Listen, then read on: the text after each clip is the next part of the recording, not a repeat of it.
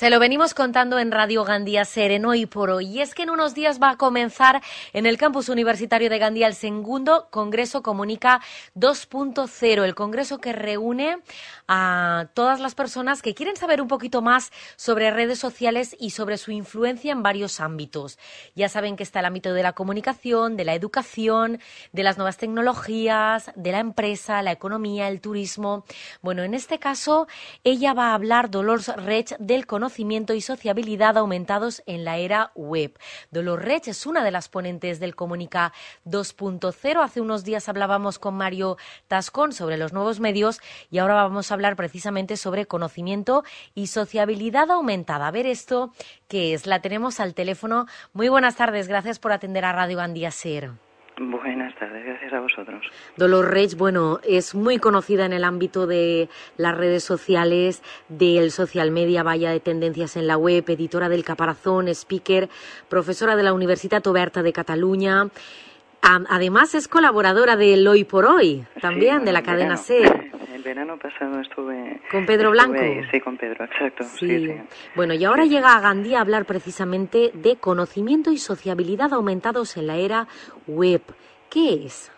Bien, un poco, mira, la, la idea es eh, dejar de ver la web como un ámbito de amenaza, un poco de, peligros, de, tengamos cuidado con esto, de, de sí reconocer evidentemente que, que, hay aspectos de privacidad en los que se pierde, para ver lo que ganamos a cambio, ¿sabes? Un poco lo que ganamos a nivel, a nivel precisamente de eso, de que somos, siempre se ha dicho aquella frase tan, tan típica de somos, el ser humano es social por naturaleza, ¿no? Pues lo que nos está proporcionando la web de alguna forma y nos había quitado la televisión de otra, de alguna forma también, ¿no? Nos había creado como una falsa sensación de conexión. Lo que nos está devolviendo la, la, web es la interacción con los medios, ¿sabes? Un poco el, esta sociabilidad, poder desarrollarla, poder llevarla pues a su máxima extensión, ¿no? y, y, creo que sí, que iniciamos una nueva era en la que todo se socializa, los medios, las empresas, las escuelas, la educación, todo, todo se va tiñendo de este matiz de, de socialización que ya te digo, en muchos aspectos habíamos perdido, en, sociedades individualistas y, bueno, que nos tocaba ya, que no esto nos va a hacer, yo siempre digo, mucho mejores, tanto como seres humanos como como sociedad. ¿no? Mm, hay mucha gente también que piensa que esa sociabilidad es un poco mm, es ficticia porque piensa que como no hay una relación offline, para que nos entienda la gente, en el mundo real, en el mundo real tampoco me expreso bien, ¿eh? en, el, en, vaya, teniendo delante a una persona físicamente, como no hay una relación así, pues entonces como que no existe la relación. exacto. Mira, yo estoy empezando a hablar de incluso de neorelaciones. O sea, primero que no, no resulta cierto del todo el hecho de que cuanto más te relaciones online, menos lo hagas offline, sino todo lo contrario. Los estudios, las investigaciones están empezando a demostrar que eh, el hecho de tener una red en la que comunicarse en un vecindario, por ejemplo, lo que hace es incrementar también la colaboración fuera del vecindario, pues organizan más cenas, organizan más encuentros públicos, o sea, un poco es una nueva plaza pública en la que ni mucho menos anula la anterior, ¿no? Y lo que Sí que es cierto es que tampoco es algo obligatorio, o sea, sí que yo creo que en otros casos en los que realmente haya una problemática de relación en la calle, ¿sabes? En la que la persona realmente le cueste muchísimo comunicarse físicamente, digamos, en, el mundo real, el entorno web le puede proporcionar una salida o incluso un banco de pruebas para empezar a sentirse mucho más seguro a la hora de después comunicarse también en la calle, ¿no? Todos los estudios están tendiendo a decir que no, que realmente el cerebro humano no procesa de forma distinta la conexión online de la offline ¿sabes? Que, que aunque no lo parezca, sí que son importantes ese tipo de relaciones. Incluso a nivel de soporte emocional, de, de, aumenta la solidaridad, ese tipo de conexión, o sea, realmente parece que sí, que es como si nos estuviéramos comunicando en el mundo real. Pero ¿y ese aumentados no da la sensación de una mayor sociabilidad o de un mayor conocimiento que luego no es tal? Mm, ¿O lo es Claro, aumentado, sí, podría sonar a, inflado, ¿no? De alguna forma, sí, es cierto. No, no lo digo en ese sentido. Mira, el concepto parte un poco de la realidad aumentada, pues que es esta idea de que a través de un móvil tú enfocas algo del mundo real tú, y a través de la pantalla la web te devuelve una nueva capa de datos acerca de ese algo, ¿no? Yo cuando hablo de sociabilidad aumentada hablo de algo parecido, de aumentar la relación en el mundo real, o sea, precisamente no, no de que sustituyas, sino de que aumenta, de que, de hecho, si observamos el comportamiento de nuestros hijos, de, de los jóvenes, yo creo que lo dejan bastante claro. La gente con la que se relacionan en Internet suele ser la misma, suelen llegar a casa y comparten fotos con las mismas amigas, con los mismos amigos que en el cole, etcétera. O sea, es un poco esa idea de, capa adicional eh, utilizo aumentada en ese sentido, ¿eh? de, capa adicional a la que nos proporciona la realidad. También el conocimiento, ¿eh? lo has dicho muy bien, también en ese sentido el aprendizaje aumentado vendría a decir que gracias a todo este conocimiento disponible en la web podemos como poner una capa encima de lo que ya somos capaces de conocer en la escuela, en, en los entornos informales que se dice, que es en la calle, en la familia, etcétera. ¿Sabes qué? Es como una capa por encima, yo creo que es la idea. Ya, bueno, usted es experta en innovación social, innovación educativa, aprendizaje, educación 2.0. Entonces, en ese conocimiento también me interesa mucho la parte de los padres e hijos, que también están muy preocupados que puedan no utilizar todo lo bien que deberían Internet para ese conocimiento.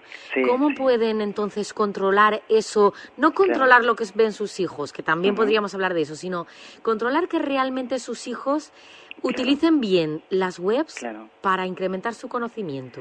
Sí, mira, eh, acabas de dar en la clave de, por qué es interesante o por qué siempre decimos que hay que eh, aceptar o, incluir esta realidad de las redes sociales en educación, porque de alguna forma lo que está pasando al no ponerlo en la escuela es que todos los problemas derivados de Internet se están derivando a casa.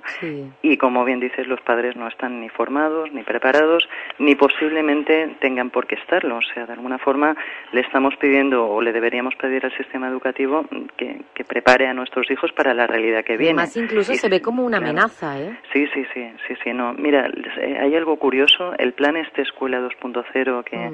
que se está implantando en España, o sea, un poco la, la, la tecnología en educación, está teniendo un efecto colateral casi inesperado, pero fantástico, que es que está formando a los padres, o les está quitando a los padres de la cabeza esa idea de que si el niño enciende el ordenador va a ser para algo nefasto, sino que a lo mejor está estudiando. O sea, la, la típica idea, el otro día me decía un padre, es que le limito el tiempo al día digo, pues es que si le limitas el tiempo al día y al niño le han encargado un trabajo que tiene que hacer en tantas horas, mm, vamos mal. O sea, realmente puede estar haciendo puede, usos lúdicos de la tecnología, pero también puede estar estudiando, puede estar colaborando.